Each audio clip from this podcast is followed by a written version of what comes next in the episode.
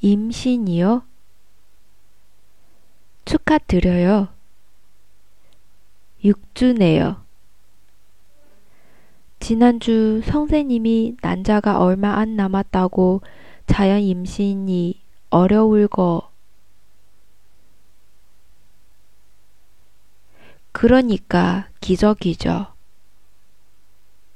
워낙 늦은 임신이라 조심하셔야 돼요.